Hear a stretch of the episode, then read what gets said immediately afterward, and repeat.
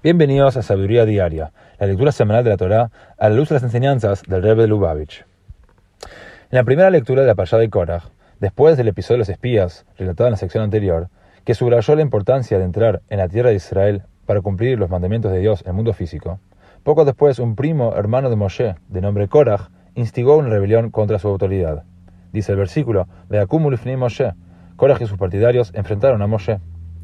En el Kutesijot, tomo 8, el Rebbe nos enseña que a consecuencia de lo acaecido con los espías, Korach arribó a la conclusión de que el estudio de la Torah no es intrínsecamente superior al cumplimiento de los mandamientos.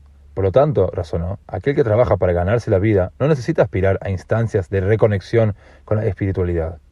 Concluyó además que tampoco era necesario que una élite de individuos, la tribu de Levi, los sacerdotes y en especial el sumo sacerdote, se dedicara en forma exclusiva a la vida espiritual con el objetivo de inspirar al resto.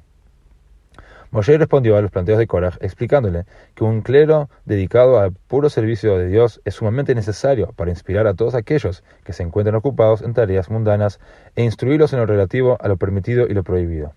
Sin dicha guía e inspiración, resulta muy fácil perder de vista los ideales y terminar como esclavos del materialismo, en lugar de ser ambos del mismo.